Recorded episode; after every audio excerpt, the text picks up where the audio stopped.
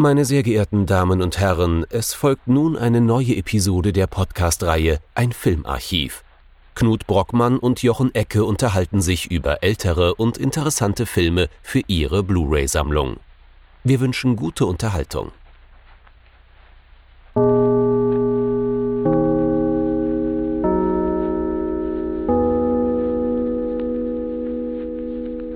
Hallo Knut. Hallo Jochen und hallo liebe Zuhörerinnen und Zuhörer zu einer neuen Folge von unserem Filmarchiv. Wir haben uns heute wieder mal in ein Nachbarland begeben, aber dieses Mal eines, das ganz neu und frisch für uns ist, nämlich in die Niederlande und haben uns mit einem Film von einem Regisseur beschäftigt, der für die Niederlande sehr prägend war und ist, aber eigentlich erst so richtig für die meisten als Hollywood-Regisseur bekannt wurde, nämlich Paul Verhoeven. Was haben wir uns denn angeschaut? Es soll heute knallhart und romantisch werden, Knut. Denn es geht um Spetters. Knallhart und romantisch aus dem Jahr 1980. Und es wird für uns hauptsächlich darum zu gehen, zu sagen, warum dieser Untertitel genau in die gleiche Falle tappt, wie wenn man diesen Film am Anfang guckt. Und warum Paul Verhoeven sich vielleicht sogar denkt, wenn er den deutschen Untertitel sieht, ich liebe es, wenn ein Plan funktioniert. Etikettenschwindel, Etikettenschwindel. Betters. Mit Sicherheit knallhart, aber vielleicht gar nicht mal so sehr romantisch. Ähm, worum geht es denn in diesem wunderbaren Früh- oder eher Mittelwerk von Paul Verhoeven? Es geht um eine Gruppe Jugendlicher in einem Vorort von Rotterdam. Ich könnte jetzt Namen nennen, die sagen einem natürlich dann jetzt ohne Kontext nicht gar so viel. Ähm, kommen wir gleich dazu, zu den Spezifika, ne, zu den eigentlichen Namen. Auf jeden Fall sind das Kinder von äh, Familien entweder aus dem Proletariat, aus der Arbeiterklasse oder eben aus dem unteren Mittelstand. Das heißt also sozusagen so Schwellenkinder. Ne? Äh, Leute, die vor sich sehen die Aufstiegsmöglichkeit, äh, die Möglichkeit eines besseren Lebens und da auch so ein bisschen hinstreben. Andererseits aber die üblichen spätpubertären Probleme haben mit der Identitätsfindung und dergleichen. Man könnte jetzt also denken, das Ganze läuft auf ja, so ein Teenie-Film raus. Ne? Wir finden unsere sexuelle Identität, wir finden unsere professionelle Identität und am Ende ist alles in Butter. Das täuscht der Film auch immer wieder so links an. Hauptsächlich geht es in Sachen professionelle Identität um Motorradrennen. ähm, das heißt also sowohl, ich glaube, das sind Rien und Eve und Hans. Und Hans, die sind so amateurmäßig mit ihren mit ihren Böcken unterwegs beim Motorradrennen und eifern äh, dem großen Gerrit nach. Der wird gespielt von Rutger Hauer. Der steht so an der Schwelle zur Weltmeisterschaft bei diesen Querfeldein wie nennt man das denn? Ja, es ist Crossfahrt, also es ist Crossmotorradrennen. Crossmotorradrennen, ja. ganz genau. Also dem eifern sie nach, hoffen irgend Mo ja, Motocross. Ähm, wie, wieder die übliche Unbedarftheit in Sachen Sport äh, meinerseits. Ich entschuldige mich nicht. Ähm, jedenfalls geht es dann darum, ne, schaffen, schafft es möglicherweise einer von denen oder alle von denen in die Professionalität haben wir da Talente? Lassen sich diese Talente befördern? Beispielsweise von Fien oder Fientje, gespielt von, wie hieß er nochmal? Das ist die René Sutendijk. Also René Sutendijk, die dann im Verlauf des Films zu der Gruppe stößt äh, und sich dann einen von den dreien, ich bin immer ganz schlecht mit Namen raussucht, Rien. den Rien, genau, um ihn zu fördern, weil sie das Talent sieht und dann natürlich auch eine, in Anführungszeichen, romantische Beziehung mit ihm eingeht. Und dann geht alles schrecklich schief. Also so, so schief, wie es nur irgendwie geht. Das heißt also, ab einem bestimmten Zeitpunkt funktioniert dieser Film eher nach dem Alan Moore'schen narrativen Prinzip, das da lautet, am Anfang sollte man dem Zuschauer ein wohliges, heimeliges Gefühl geben des Bekannten, dass man denkt, man weiß, wohin die Reise geht, und dann nehmen wir den Zuschauer mit in eine dunkle Gasse und geben ihm mit dem Baseballschläger eins über den Kopf von hinten. Und das ist genau das, was der Film macht. Aber en Detail kommen wir jetzt erst dazu. Genau, weil der Film macht das nicht nur einmal. Und das ist ja das Spannende daran. Also man könnte ja denken, nach dem, dem ersten Niedergang, dann sind wir dran vorbereitet. Aber der Film zieht eine wahnsinnige Spirale an auch ähm, krassen Gegensätzen zu dem, was er vorher angetäuscht hat und, und es führt uns sozusagen in so einer Form von sozialem Niedergangsdenken und, und einer ganz, mhm. ganz bitteren Weltsicht. Mhm. Ähm, Aber fangen wir doch wie immer am besten mal mit dem Anfang an, oder? Ganz genau, das wollte ich gerade nämlich vorschlagen. Mhm. Wir sind ja dann doch vorhersehbar. Vorhersehbarer als dieser Film jedenfalls. Ähm, ja, wenn wir nämlich am Anfang einmal das sehen, dann haben wir eigentlich es erstmal mit diesem unbedarften Jugendlichen zu tun. Mhm. Und das Ganze wirkt ja auch irgendwo ein bisschen komisch. Da ist zum Beispiel Rien, das ist von Anfang an so ein bisschen der Leader of the Pack, das ist so der etwas coolere, ähm, der halt auch einen tollen Vater hat, der eine Kneipe besitzt, äh, der sich einfach mal das Geld aus der Kasse ziehen kann, ähm, auch schon seine feste Freundin hat, äh, die Maya, die Maya ja. genau, mit der er halt auch äh, ganz deutlich zeigt, dass er so ein bisschen Alpha-Männchen ist. Mhm. Ne? Dann hast du daneben dran Eve, äh, der ja so, so ein bisschen der, der, der, man kann schon fast sagen, er würde normalerweise der Nerd sein, weil er ist nämlich derjenige, der die Reparaturen drauf hat von den Motorrädern. Weil er Und, Automechaniker ist. Genau. Mhm. Und wir haben gleichzeitig auch natürlich denjenigen, der immer reinfällt, bei dem gar nichts klappt, bei der immer ganz, ganz komisch Den ist. Trottel. Den Trottel der Truppe. Und das ist ja alles so, was man sich so vorstellen kann, relativ normal. Und äh, dann wird dann auch noch eingeführt, dass es da den großen Helden gibt, nämlich halt eben wirklich den Gerrit äh, und sehen sozusagen, äh, wie diese Figuren ihm nacheifern wollen und die coolen sein wollen. Aber es klappt halt nicht und, so. Und Rennen gewinnen wollen. Das heißt also, wir kriegen alle diese Figuren vorgestellt. So ganz klassisch. Es ist ganz klassische, äh, ganz klassische Erzählweise, wirklich Hollywood. Es ist kein Wunder, ganz ehrlich, dass Verhoeven dann später in Hollywood gelandet ist, denn die klassische Erzählweise hat der Mann voll drauf. Er liefert uns in unglaublich präzisen, schnellen Szenen eine ganz klare Lesanleitung für diese Charaktere. Ne? Mhm. Ähm, teilweise sehr subtil, so dass man eben noch ein paar Überraschungen so in petto hat. Aber das geht zum Beispiel los, wenn Rien Maya im Supermarkt besucht. Die arbeitet, also seine Freundin arbeitet da im Supermarkt ne? ähm, und Rien klaut weil er ja der coole James Dean-Verschnitt ist, ne, der sich gegen sämtliche Autoritäten richtet und deswegen wird natürlich geklaut. Und dann denkt man über weite Strecken diese Szene entlang, dass Maya das nicht mitkriegt, ne, dass er das hinter ihrem Rücken macht. Und, und, dass sie dann auch sauer sein dürfte, weil sie ist dann ja dran und man mhm. denkt sich, was macht denn der Junge? Ja. Denkt er nicht weiter?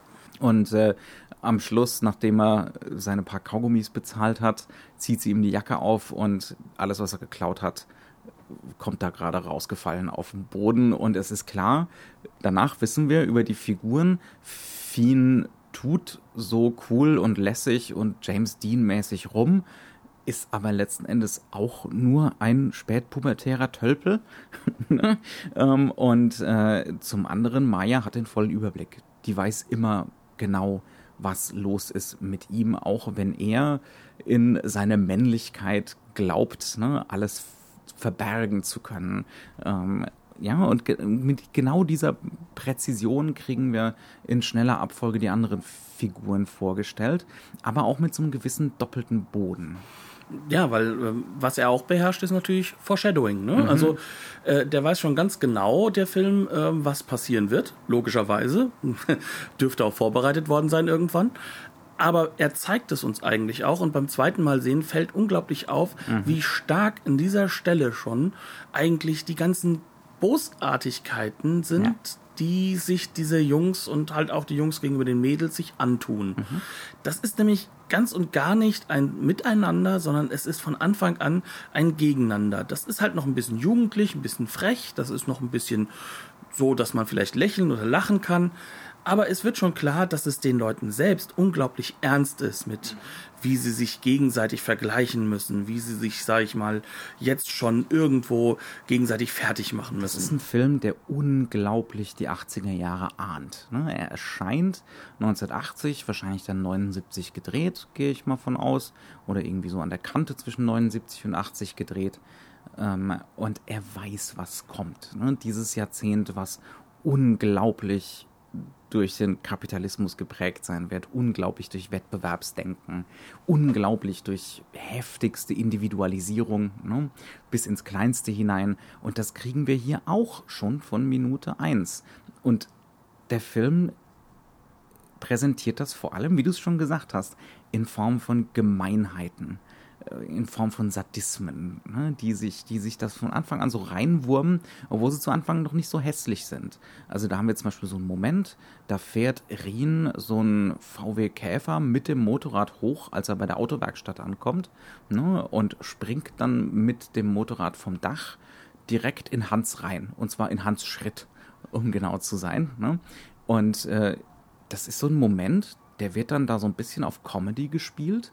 Aber wenn man jetzt mal so ein bisschen drüber nachdenkt, der fällt da mit seinem Körpergewicht und dem Gewicht des Motorrads auf den Typen drauf und zwar gewollt, ja, ähm, dann wird einem beim genaueren drüber nachdenken schon ganz anders, ne? weil es eigentlich brutal ist und viel, viel schlimmer hätte ausgehen können, als es dann letzten Endes da so ausgeht. Also es ist so ein völliges, ja, also einerseits so ein Wettbewerbsdenken, ne? aber auch so eine völlige Gleichgültigkeit, ne? mhm. ob man jetzt jemand anderem wehtut oder nicht, äh, so eine Abwesenheit von Empathie die ist einfach nicht vorhanden. Genau, und das macht der Film nicht nur mit seinen Hauptfiguren, sondern seine Hauptfiguren machen das mit jedem. Mhm. Also da kommt dann eine Kundin rein und es ist relativ klar, dass sie zeigen möchte, dass sie doch sehr große Brüste hat. Ne? Also wir sind ja immerhin schon noch im Teenalter. Mhm. Und den Jungs ist klar, dass das alles nicht echt sein kann. Und mhm. sie stellen das aus und lachen sie aus das ist etwas, was man halt auch von Highschool-Komödien natürlich mhm. kennt. Ne? Aber es ist hier an der Schwelle zum richtig Boshaften und diese Schwelle wird immer weiter gezogen und immer weiter gedreht. Und wir bekommen immer weiter auch mit, dass diese Figuren in einer Welt sind, in der es gar nicht mal möglich ist, scheinbar nicht so zu handeln, ja. weil es jeder tut. Ja, also es, es gibt, das ist tatsächlich so, ich glaube, das ist die genau richtige Beobachtung es gibt keine Möglichkeit, dem Wettbewerb und der Grausamkeit zu entkommen. Und alle müssen, es ist fast schon so ein Zwang, grausam zu sein. Das Einzige, was der Film vielleicht offen lässt, vielleicht kann man flüchten. Vielleicht kann man abhauen nach hinten hin. Ne? Aber mhm. selbst das ist ziemlich, darf man wirklich in Zweifel ziehen, ob das ist, funktioniert. Diese Flucht ist auch eher so ein Reiterieren auf anderer Ebene. Ja. Also das ist so das, was so angedeutet wird, denke Vielleicht ich. Vielleicht fängt auch einfach alles wieder von vorne an. Genau. Mhm, genau, ja. Denn das ist so das nächste wichtige Element des Films. Er ist zyklisch. Mhm. Und zwar in der Hinsicht, dass wir im Endeffekt das ja mehrfach durchmachen. Ne? Also es ist ja nicht so, dass wir diese Figuren nur einmal kennenlernen und dann passiert etwas und es ist eine reine Geschichte, mhm. sondern sie wiederholt sich ja teilweise. Das sind lauter kleine Geschichten, ne? die mhm. Äh, die eine Geschichte fängt an und dann endet sie plötzlich abrupt und meistens mit unglaublicher Brutalität und dann fängt die nächste Geschichte an. Also es hat dadurch auch wieder so Züge von so einer Netzwerkerzählung. Ne? Mhm. Man denkt sich am Anfang, warum kriegen wir denn hier so viele von diesen jungen Leuten vorgestellt? Naja, weil irgendwann halt welche wegfallen und dann wechseln wir zur nächsten, zur zweiten Reihe sozusagen. Mhm. Ne? Und zwar ganz explizit zur zweiten Reihe. Ich bleibe trotzdem noch mal ein bisschen beim Anfang, ähm, um ein bisschen zu demonstrieren, wie Verhoeven und Joost Vacano, sein Kameramann, haben wir noch gar nicht erwähnt. Ja, der eine fantastische Arbeit wieder liefert. Einer, einer der ganz großen deutschen Kameramänner. Einer der unglaublich, ja.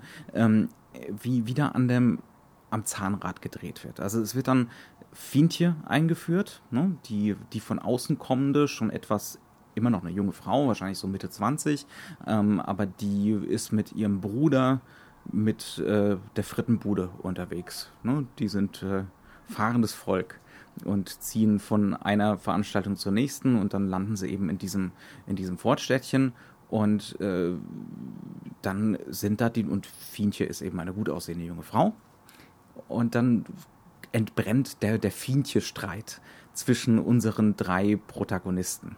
Und äh, das ist so einer von den Momenten, wo Verhoeven anfängt, die Schraube anzuziehen. Es gibt noch einen anderen, viel krasseren, da müssen wir gleich drüber sprechen. Mhm. Also in diesem ersten Moment, wo man so richtig drüber stolpert. Aber das ist dann auch wieder in der Autowerkstatt und äh, das macht er dann mit Mise en scène, ne? mit Staging, mit, mhm. mit der Hebebühne. Das heißt also, äh, einer von den dreien, das ist dann Rien, ne? Nee, wer ist der Mechaniker? Eve. Eve ist der Mechaniker, ist unter, ist unter dem Auto und wurschtelt da rum. Und dann geht's halt los. Die, die drei streiten sich um die Frau.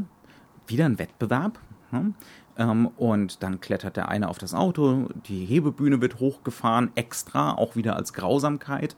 Ähm, der andere zerrt ihn runter.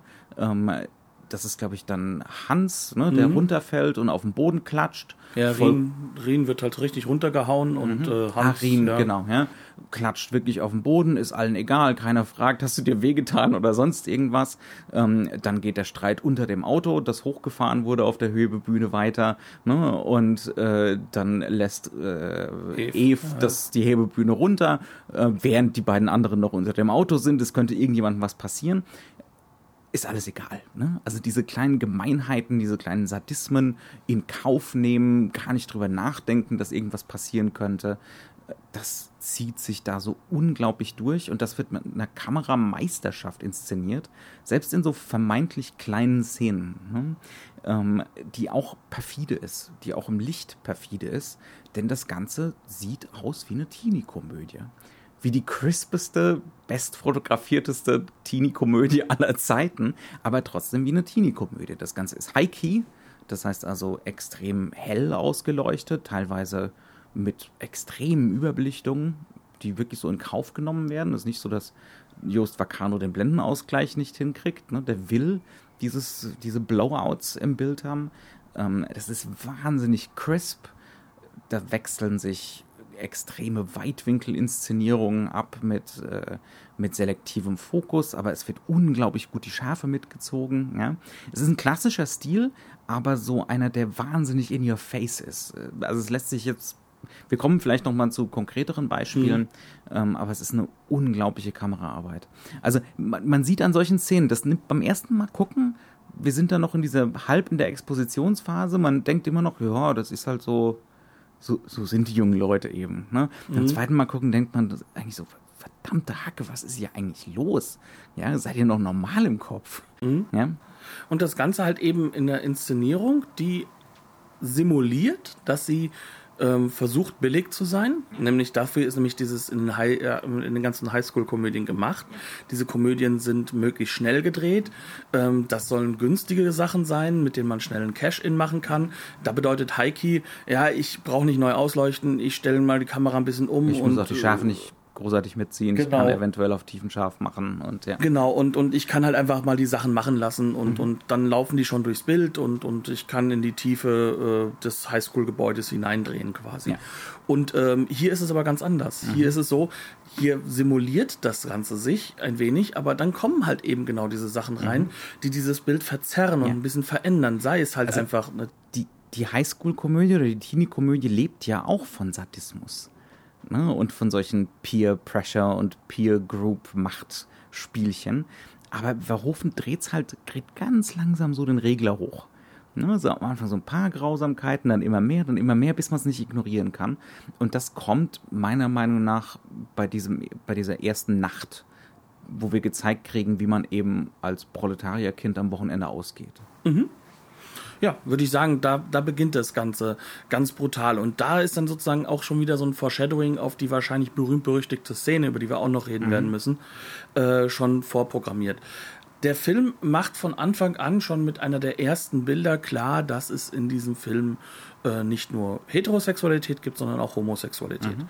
Und zwar macht er das klar an schon einem Mann, der halt einfach nur am Anfang angefahren wird, so, so fast angefahren wird, ähm, der unglaublich, ja, kann man schon sagen, weiblich äh, reagiert. Ne? Der so ein bisschen äh, im bösen Sinne, man möge mir verzeihen und ich mache das auch mit Gänsefüßchen gerade, tuntenhaft wirkt. Ne? Und jetzt kommt. Sagen wir doch einfach neutral queer. Ja, queer, gut. Mhm. Aber das soll ja so bösartig erstmal ja. wirken am ja, Anfang. Ja, das ist das, worum es mir ja geht. Ähm, und jetzt haben wir diese erste Nachtsequenz. Wir haben gerade so ein bisschen dieses ähm, holländisch etwas aggressivere, ähm, wir machen Tanzspiel à la Travolta hinter uns gebracht. Mhm. Ähm, auch tanzen gehen, ne? Ist kein mhm. sich verlieren in diesem Film, sondern ist ein, wer macht hier am besten den Travolta? Auch das ist ein Wettbewerb, ist ein mhm. Wettrennen. Ne? Und jetzt fahren die Jugendlichen mit drei Mädels ab, die drei Jungs. Ne? Man ist zu sechst im Auto und äh, fährt fast zwei äh, Männer an, die halt ganz deutlich ein Paar sind. Und anstatt dass das dann halt jetzt themenmäßig vorbei ist, wird gleich ganz, ganz laut äh, hinterhergerufen. Dann halten sie an und fangen an, einen von denen zu jagen. In diesem Moment wechselt der Film ganz, ganz deutlich den Ton. Mhm. Ähm, und zwar wirkt das Ganze am Anfang zwar noch so ein bisschen so vom visuellen her wie die Jagd von, äh, von einem, der einen blöden Scherz gemacht hat und jetzt wird er fertig gemacht. Aber nein, jetzt geht es darum, wir müssen ausstellen, dass der Typ schwul ist. Wir müssen ausstellen, dass er nicht dazugehört. Und er wird gejagt, er wird geschlagen, er wird zu Boden gedrängt und dann wird ihm mit dem Lippenstift von einem der Mädels halt ganz, ganz äh, stark äh, im Gesicht reingemalt, sodass auch ganz klar ist, so, du siehst jetzt aus wie ein Clown. Und der Typ ist fix und fertig. Wortwörtlich wird eigentlich gesagt, du siehst jetzt aus, als hättest du gerade jemanden einen Blowjob gegeben. Ja, aber das ist äh, ja. übrigens auch, glaube ich, nur in der holländischen Fassung. Ja, die deutsche, die deutsche Fassung ist verniedlicht extrem, und verharmlost. Ja. ja, ist extrem verzerrend. Ähm, jetzt sind wir also quasi an dieser Stelle, wo wir dann plötzlich sehen, oha, da ist ein hohes Gewalt- und Aggressionspotenzial da mhm. und ein hohes Dagegenpotenzial. Mhm. Gleichzeitig. Ausgrenzen. Ne? Ja, genau. Und gleichzeitig ist aber trotzdem so, dass wir schon zu diesem Zeitpunkt mehrfach so leichte Andeutungen bekommen haben, dass der Eve vielleicht auch eher Interesse an Männern hat mhm. als an Frauen. Ähm, und nach dieser Szene fahren die Jungs, also fahren die Jungs sozusagen weiter und als ob nichts gewesen wäre. Ja, und, und die Frauen haben übrigens mitgemacht. Die haben mitgemacht und hatten da ihren Spaß dran und das war lustig. Ne? Und Paul Verhoeven wechselt da auch die Inszenierung, denn plötzlich sind wir nicht mehr beim High-Key, mhm. wir sind bei der Nachtszene, die definitiv auf Low-Key gemacht wird, wo plötzlich äh, die Klarheit, die sonst in der Inszenierung drin ist, äh, weicht und wir eigentlich diese Jugendlichen so fast schon so Clockwork Orange mäßig als die Verfolger, die, die Bösen, ne, fast schon so Slasher-artig mhm. inszeniert bekommen. Also von einer Sekunde auf die andere. Also wer es von den Zuschauern bis zu dem Zeitpunkt noch nicht mitbekommen hat, dass das problematische Figuren sind.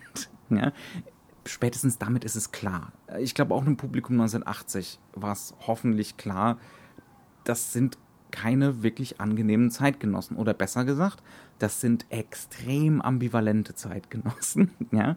Und Paul Verhoeven schmeißt uns das Ganze so hin, auch mit diesem Inszenierungswechsel, und sagt eigentlich, kommt mal klar damit. Ja. Ihr habt jetzt noch 95 Minuten mit den Herrschaften vor euch. ähm, das ist schon enorm. Ne? Und das mhm. ist was, äh, was uns heute so ein bisschen verloren geht. Ne? Ja. Diese, diese Grundhaltung von, ich zeige euch jetzt, ihr müsst jetzt mitgehen. Und ihr müsst vielleicht sogar manchmal für diese Arschlöcher, und was anderes sind sie nicht, Empathie empfinden. Ja? Was auch wirklich gut funktioniert. Ja. Denn diese Figuren werden zwar auch wirklich ausgestellt als bösartig, mhm. als Arschlöcher. Aber die Bedingtheit, warum das so ist, wird nicht ver versteckt. Ja. Sondern wir befinden uns wirklich hier in einer Welt, in der diese Performance und dieses sich gegenseitig immer wieder anstacheln. Also Männlichkeit performen, Konkurrenzfähigkeit performen, mhm. ne? nach außen tragen, behaupten ja. die, die wird gefordert. Das fängt schon an damit, dass dieser Gerrit, ähm, der beruflich wohl Zahnarzt ist, mhm. gleich am Anfang äh, das beweist, indem er jemanden so ins, ins Zahn, Zahnloch reingeschlägt mit so, mit so einem kleinen äh, was wie so ein Zahnstocher, so ein Zahnstocher, so dass das dem wie die Hölle wehtut. Ne? Also ähm, das wissen wir alle, das kennen wir alle. Ähm, und, gleich, und das ist sozusagen das Rollenmodell für mhm. diese Leute. Genau. Und gleichzeitig wird klar gemacht, wie sehr sie halt auch medial geprägt sind. Mhm. Denn diese Szene geht damit weiter, dass zwei der Jungs, nämlich Eve und Hans, mit ihren äh, ja, Mädels äh, in einem alten, ja, kann man schon das ist ein Neubau. Ist ein Neubau. Genau, das ist ein Neubau, es ist mhm. keine Industriehalle. Ja. In so einem Neubau landen, wo sie halt eben Sex haben wollen. Und es klappt halt auf verschiedener Basis nicht. Eve äh, mhm. Wird nicht bereit äh, und äh, auf der anderen Seite bei Hans, das Mädel bekommt halt ihre Tage. Auch schon so eine Form von Realitätssprung, der mhm. nicht in einem Film normalerweise vorkommt. Dieser Film hat eine Körperlichkeit, über die wir noch reden müssen. Mhm. Und jetzt kommen wir an diese Stelle, wo wir dann sagen müssen, okay, was passiert jetzt da? Ja sie müssen ja performen. Mhm. Und ähm, nicht nur das mit einem unglaublich wunderbaren Augenzwinkern, er dann meint hier so, ja, wir müssen das jetzt faken, wir müssen jetzt stöhnen wie bei Türkische Früchte, einem früheren Film von Verhoeven, ähm, sondern er geht dann so weit, dass wirklich beide in einer Form plötzlich eine, eine, eine Sexszene nach Ton vertonen, mhm. weil die anderen ja mithören können, mhm. ähm, dass man das Gefühl hat, ja, das, das kann nur aus einem Porno stammen. Ne? Das, das hat nichts mit, mit echtem Sex mehr zu tun, ja. sondern äh, das sind ja explosive Orgasmen, die da vorgehen. Mhm. Ähm, und dem gegenüber steht dann, wenn später wirkliche Sexszenen sind, so wirklich so dieses 30 Sekunden und fertig. Ne? Mhm. Ähm, das heißt also, dieser Film zeigt halt auch hier, Performance und Realität brechen unglaublich auseinander und sie sind gefangen da drin. Ja. Sie sind da drin gefangen, perfekt sein zu müssen für die anderen, auch aus dem, äh, wie das von der dieser dortigen Gesellschaft verlangt wird. Es ist völlig unmöglich, Verletzlichkeit zu zeigen. Ne? Es ist eine, die Fragilität, die diese Figuren eigentlich auch haben, darf nicht nach außen getragen werden, zu keinem Zeitpunkt. Ne? Und gleichzeitig und das ist ja auch Verhoeven typisch, werden diese Figuren in ihrer Körperlichkeit inszeniert, auch in diesen Momenten. Übrigens auch in einer extrem progressiven Art und Weise, weil hier zum Beispiel oft die Frauen die Initiatoren sind, ne, mhm. was diese, was diese, äh, was diese Sexszenen angeht. Und die, die Frauen inszenieren sich selber und ich, das ist auch hochinteressant und hochambivalent.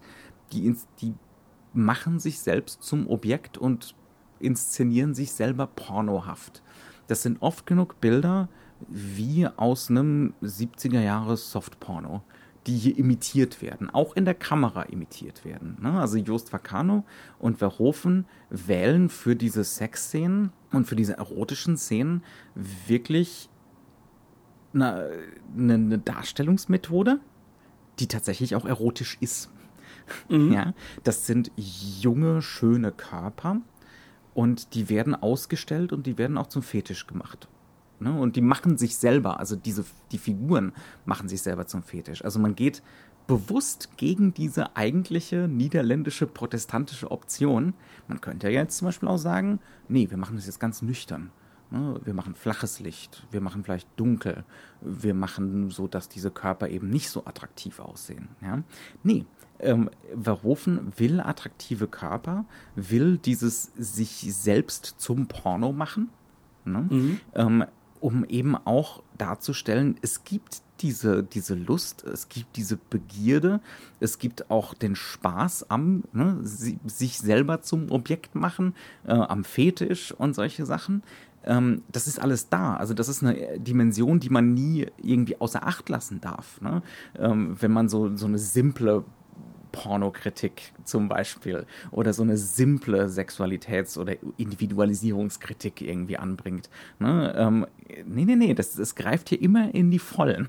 Ja, es lässt nie aus, was eigentlich auch die Attraktivität daran ist. Das ist halt auch seine Methode, wie er im Endeffekt mit Elementen wie Genre umgeht. Und ich nehme mhm. jetzt mal diese Softpornos als Genre wahr. Ja, klar. Ähm, es ist im Kern so, dass der Film nicht nur imitiert, sondern übernimmt und auch für sich ernst nimmt, was mhm. sozusagen so ein Genre in sich hat. Ja. Das haben wir schon vorher jetzt mit dem Jugendfilm gesehen. Das sieht man auch an diesen pornografisch nahen Szenen, ähm, wobei man dazu sagen muss, dass es halt auch einfach eine radikale Offenheit ist, die er ja. da auch teilweise einfach Es sind inszeniert. ja auch nicht nur die Frauenkörper, die so pornografisch ausgestellt werden. Es sind ja auch und insbesondere die Männerkörper. Das ist ein Film voller Penisse.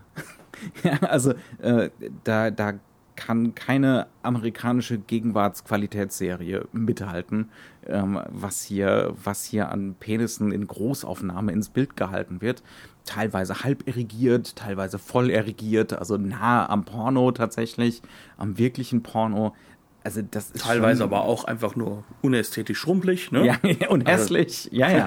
Mal mhm. abgesehen davon, dass das halt einfach auch wirklich eine Option ist, um zu zeigen, dass hier ist halt einfach wirklich ein Moment, der dann Intimität sein könnte, ja. wenn nicht die Performance der Einz im Kopf der einzelnen Person so im Weg stehen würde. Ja. Ja. Und das ist sozusagen schon so eine, so eine Form von, von Tragik, die damit mhm. getragen wird. Also da sind wir jetzt sozusagen dann dran, dass wir diese Optionen und diese Brüche immer wieder drin haben, die aber sozusagen perfekt in dieses Uhrwerk der Narration eingebunden sind. Mhm. Eine, eine Narration, die in keiner Sekunde irgendwo von einem verlangt, dass man sich vom Genrehaften trennt, dass man irgendwas wissen muss, dass es da irgendwo auch was, was Postmodernes geben muss, mhm. sondern ganz einfach, der Film zieht von der ersten bis zur letzten Sekunde sein narrativ erzählendes Kino durch. Mhm nutzt aber unterschiedliche Optionen, wie er das Ganze ausleuchtet, wie er das Ganze inszeniert, indem er halt immer wieder Genres andeutet. Ja. Und das ist sozusagen diese Subebene, dass er uns dieses Genre immer wieder, also das Genre Versprechen immer wieder entzieht. Ja. Das heißt also, das Versprechen dessen, was uns so eine Welt da draußen gibt, ähm, was sie auch diesen Figuren gegeben hat, das wird uns immer wieder radikal entzogen mhm. und uns wird gezeigt, nee, du kommst aus diesem Hamsterrad, dieser, dieser ganz schrecklichen Existenz, genau. kommst du nicht raus. Zum Beispiel der Sportfilm. Ne? Das mhm. ist hier, wir, wir sind hier in einer Welt post-Rocky, oder?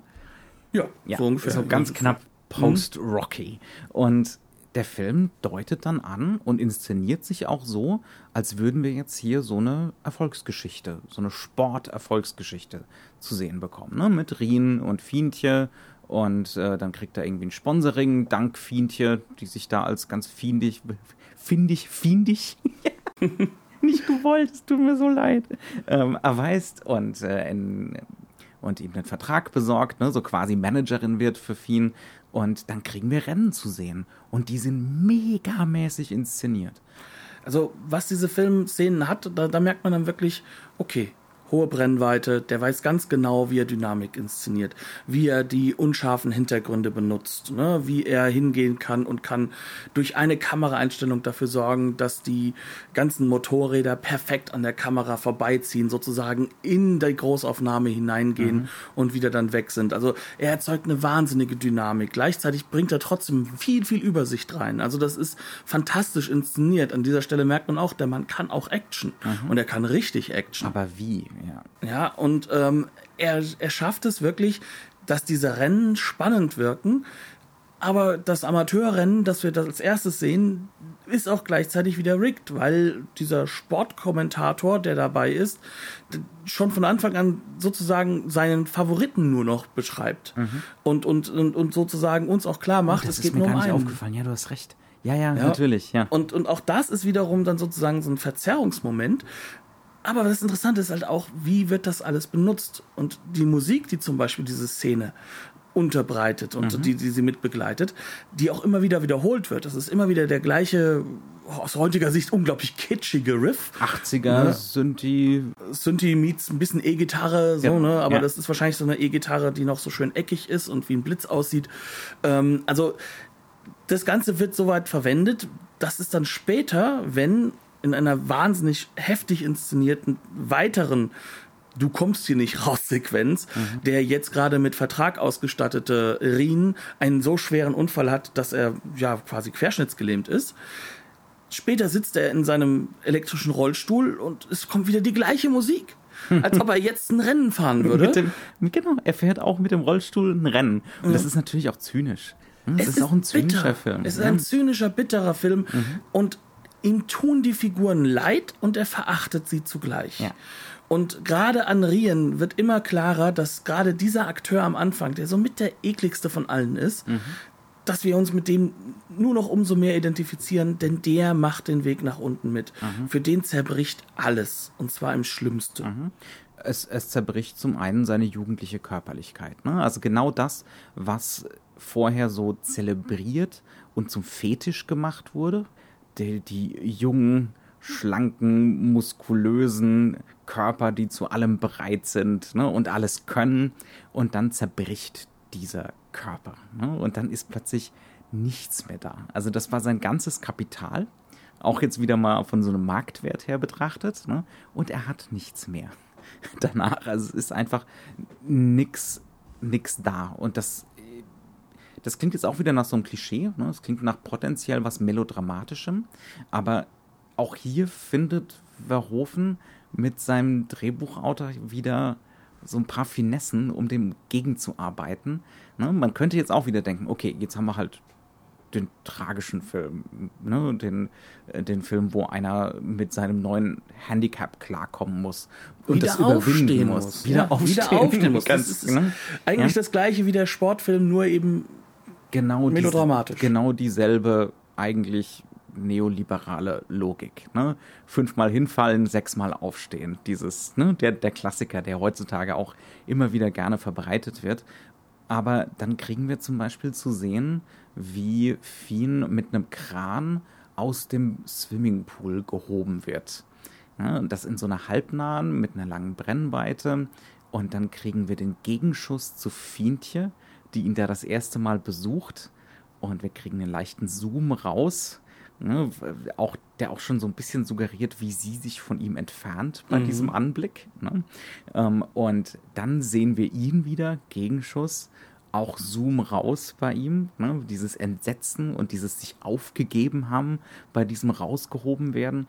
Und dann beim nächsten Gegenschuss wird uns klar, Fientje steht hinter Glas und beobachtet ihn da. Ne? Also es ist alles bis in die kleinste Kleinigkeit durchinszeniert, um uns schon mit drei Einstellungen irgendwie klar zu machen, diese Beziehung ist vorbei. Er hat sich aufgegeben, sie will nichts mehr mit ihm zu tun haben oder es wird sehr schnell gehen, dass sie nichts mehr mit ihm zu tun haben will. Ne? Ähm, das wird auch zum Beispiel gemacht mit äh, Jost Vacano könnte jetzt bei dem Zoom raus äh, von, von Rien, könnte zum Beispiel noch Fientjes Schulter anschneiden, ne? um irgendwie eine visuelle Verbindung für dieses Schuss-Gegenschuss herzustellen. Und auch das verweigert er uns. Also es sind zwei zwei Einstellungen, die, die wir uns visuell selber zusammenbasteln. Aber mhm. eigentlich besteht kaum räumliche Kontinuität zwischen den so beiden. So ein bisschen minimal, nämlich ja. in der Spiegelung, in, wenn ja. wir sie eingeblendet sehen. Sehen wir den Pool. Aber ja.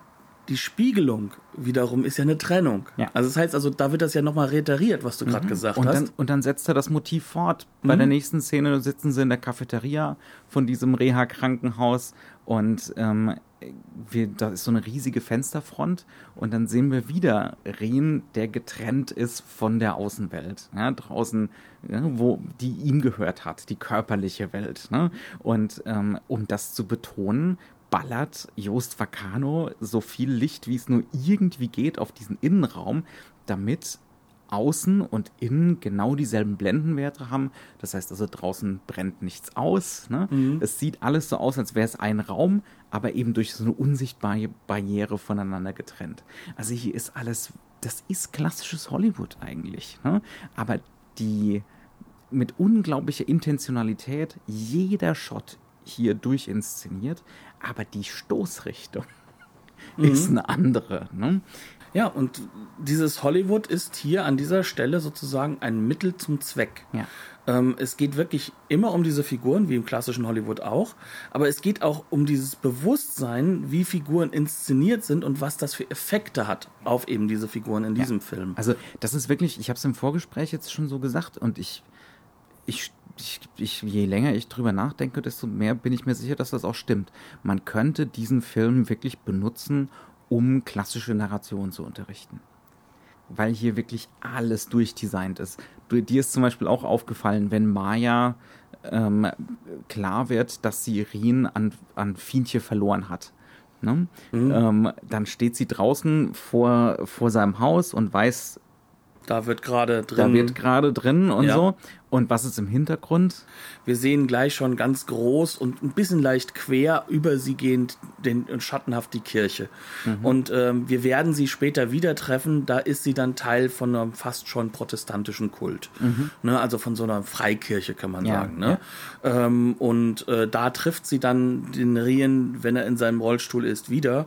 Und ähm, das Interessante ist, sie würde ja sogar wieder mit ihm zusammenkommen, aber er kann nicht mehr mit der Welt. Ja. Ne? Also hier ist eine Obsession in jedem Frame, die aber, das ist aber nicht Selbstzweck oder soll uns die ganze Zeit telegrafieren, Paul, Paul Verhoeven ist der Größte, sondern das hat alles einen narrativen Zweck. Das hat alles eine Stoßrichtung. Das, ja. Und er verhindert gleichzeitig auch, dass wir zu sehr drauf gedrückt werden. Also mhm. Das ist ja auch einer der Hauptgründe für diese High-Key-Ausleuchtung. Ja. Ne? Also wir, wir sehen gar nicht, wie viel und wie gut die Kamera arbeitet, sondern wir kriegen die Effekte mit, während wir unter Narration folgen. Ja. Und das sind halt einfach auch so Aspekte. Natürlich soll uns nicht diese Kirche auffallen, Mhm. aber es ist etwas, was jetzt schon sozusagen mit ihr verbunden wird, Ja. im Unterbewussten. Ja, ja. Und das hat einen Effekt. Das hat einen sehr, sehr wichtigen Effekt. Je, je öfter man sowas macht, das hat einen Effekt, ob Genau. man es jetzt will oder nicht, auf jeden Fall. Genau. Aber wir müssen jetzt, denke ich, auch noch einmal zu Schluss, sage ich mal, so ein wenig zu dem Thema der ähm, Sexualität Macht, und Sexualität, Macht kommen. Gewalt. Genau. kommen, ja.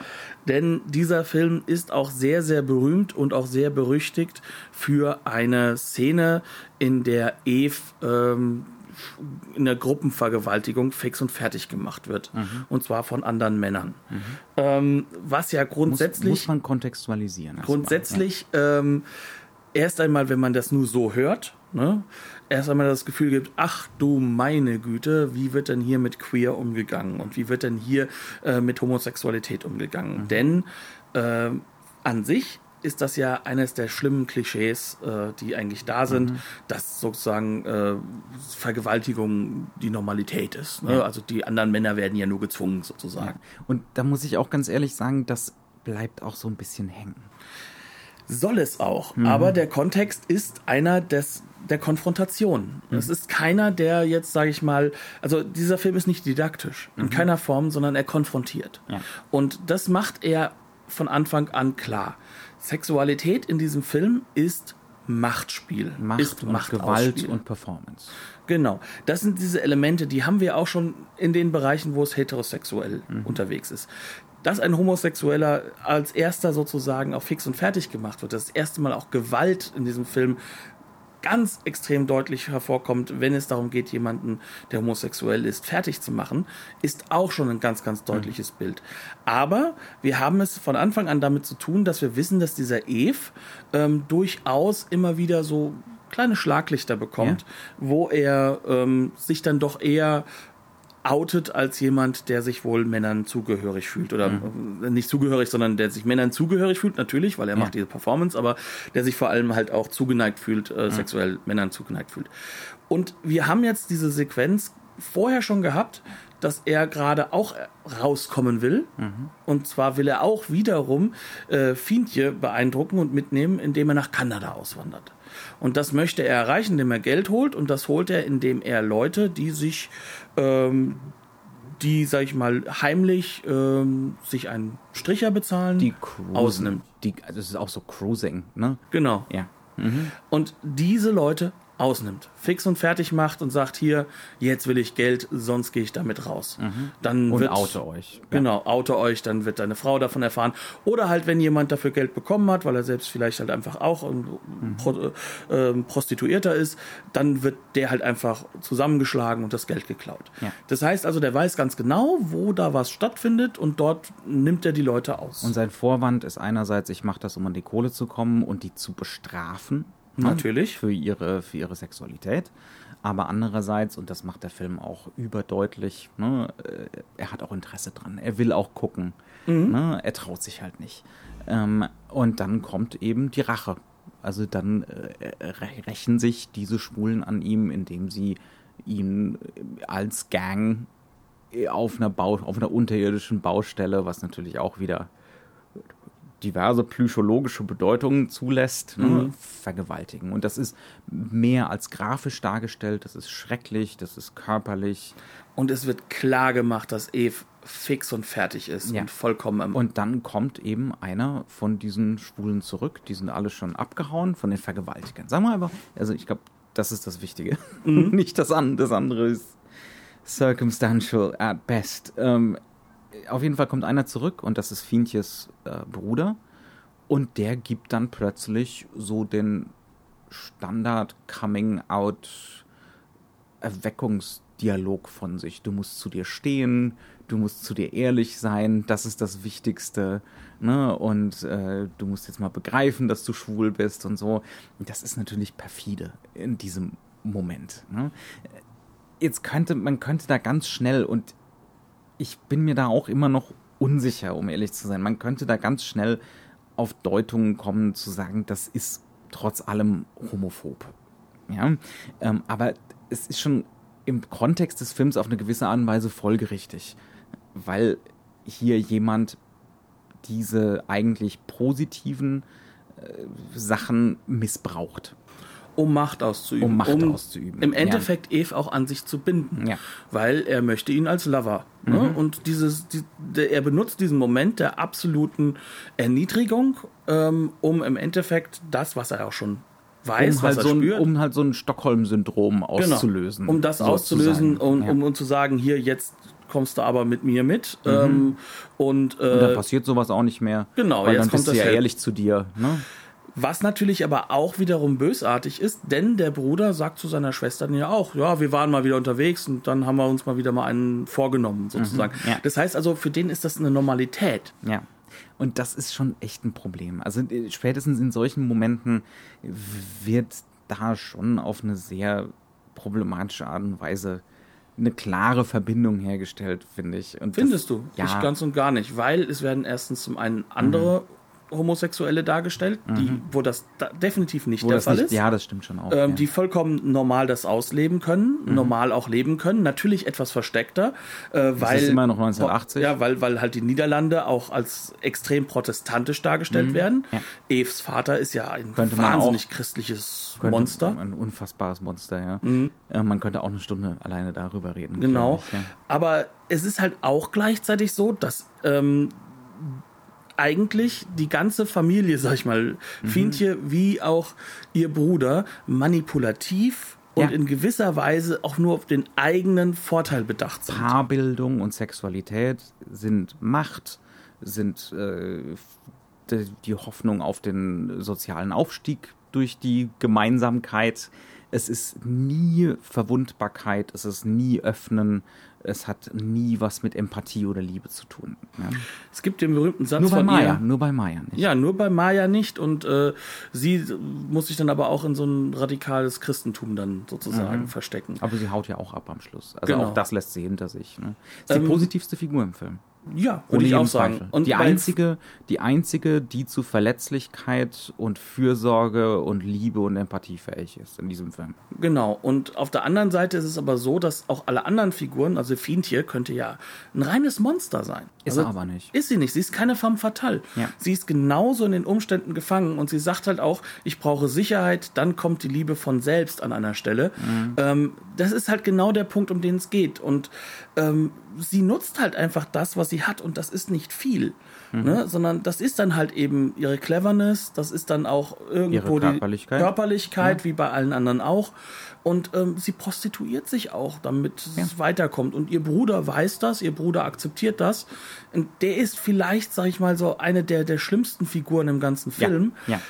Aber über ihm thront halt auch noch immer Eves Vater, der noch ein ganzes Deutsch schlimmer wirkt teilweise. Das heißt also, wir können uns eigentlich nur überlegen, wer von denen ist denn eigentlich der, der Schrecklichste. Ähm, und wir kommen zu dem Punkt, dass fast alle schrecklich sind. Und Aber unsere Hauptfiguren haben eine soziale Bedingtheit. ja, genau. Die können, die zum gewissen Grad können sie nicht anders. hm? Und an diesem Punkt, wo wir tatsächlich am Ende des Films nur noch drüber nachdenken können, wer ist hier eigentlich der Schlimmste, sind wir angekommen, nachdem das Ganze angefangen hat wie eine Teenie-Komödie. Ja, und sich angefühlt hat für fünf Minuten wie eine Teenie-Komödie. Ja. Das ist schon eine unglaublich perfide Geschichte. Ich, ich bleib dabei, bei der Vergewaltigung bleibt bei mir ein, ein Restbedenken. Ich glaube, dass es aber auch Ähm. ähm, Teil der Strategie von, von Verhoeven ist. Also Ja. ich möchte die Szene, ich möchte die Szene jetzt auch nicht unbedingt nochmal sehen, ich sag's Ja. ganz ehrlich. Nee. Ich möchte auch mit den Figuren nichts mehr zu tun haben Ja. in der Hinsicht. Ich finde sie alle schrecklich. Mhm. Ähm, ich bin deswegen definitiv nicht homophob geworden oder Mhm. so. Ähm, was aber bei mir hängen bleibt, ist halt einfach, dass Verhoeven diese Tendenz hat und die hat er auch im späteren Werk. Die hat er auch in Sachen von, Ähm, von, von äh, irgendwelchen Themen bei, bei Starship Troopers, wie Ja. zum Beispiel Faschismus. Äh, Im Endeffekt funktioniert's ja. Und wir müssen damit klarkommen. Und es ist halt auch hier in dieser Szene so, im Endeffekt kommt so etwas vor. Und wir müssen damit klarkommen. Ja. Aber macht es deswegen alles schlimmer oder ist, ist die Welt nicht eher deswegen schlimm, weil wir es halt mit diesem schrecklichen Vorort irgendwo zwischen äh, Mit bürgerlich-protestantischem Dasein und Arbeiterschaft zu tun haben? Mit diesem Netzwerken an psychosozialen Unbedingtheiten und Furchtbarkeiten zu tun haben. Genau. Ja, ja. Ich denke, wir haben es. Ich glaube, wir haben es auch, ja. Man könnte, wie gesagt, man könnte noch über Religion reden. Man Muss könnte eigentlich noch. viel mehr über diese Kameraarbeit reden, die tatsächlich schwer zu fassen ist. Ne? Also die, man hat die, man sieht diese unbedingte Meisterschaft, aber sie ist deswegen schwer zu fassen, weil sie wirklich nie. Da ist eine Kraftmeierei, klar, die ist ein bisschen ostentativ, aber trotzdem. Ostentativ ist die gar nicht. Ja, eben. Also es steht immer alles im Dienste der Narration und, und im Dienste von den Themen und dem Ausdruck, ja, was das Ganze in uns auslösen soll. Und es das soll nie Schönheit produzieren. Genau, es soll nie Schönheit oder Gefälligkeit produzieren, sondern es soll uns immer in irgendeiner Form reizen und provozieren. Ähm, das ist Wahnsinn, aber es ist auch enorm schwierig, drüber zu reden. Ähm, und daran erkennt man, glaube ich, wirklich auch so einen Meister, also Jost Vacano, ohne jeden Zweifel. Einer von den ganz, ganz Großen. Ähm, gut, wir haben die Koch-Blu-ray gesehen. die wieder mal ordentlich ist. Ja. Das ist äh, die Restauration aus den Niederlanden. Äh, Ton äh, niederländisch und deutsch drauf. Ein Audiokommentar von Paul Verhoeven, was natürlich das Ganze Wie immer interessant macht. launig ist. Ja. der sehr launig ist und auch wieder mal viele Angriffe in Richtung Gesellschaft gibt.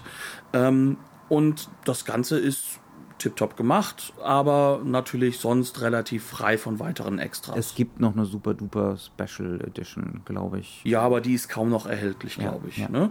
Egal wie, ist auf jeden Fall hoch empfehlenswert und diesen Film sollte man sich auch angeschaut haben, weil er halt auch eben einen unglaublich bewussten und genrehaften, aber nicht genre seienden Charakter von europäischem Kino und, und einen sich zurücknehmenden Autorismus Ja, zeigt, ja. der, der sehr, sehr stark sich auch gerade um Paul Verhoeven äh, sag ich mal, drehen kann. Also, wo man einfach sieht, dieser Mann kann auf den Punkt inszenieren, aber er stellt sich nicht aus. Und das ist ganz großartig in dem Film. Ja. Ansonsten bleibt uns gewogen. Herzlichen Dank fürs Zuhören. Wenn ihr wollt, gebt uns Kommentare an den üblichen Stellen oder meldet euch bei uns. Gerne halt auch eine schöne Bewertung bei iTunes. Und wir hören uns nächste Woche dann wieder und bis dahin tschüss. Bis zum nächsten Mal.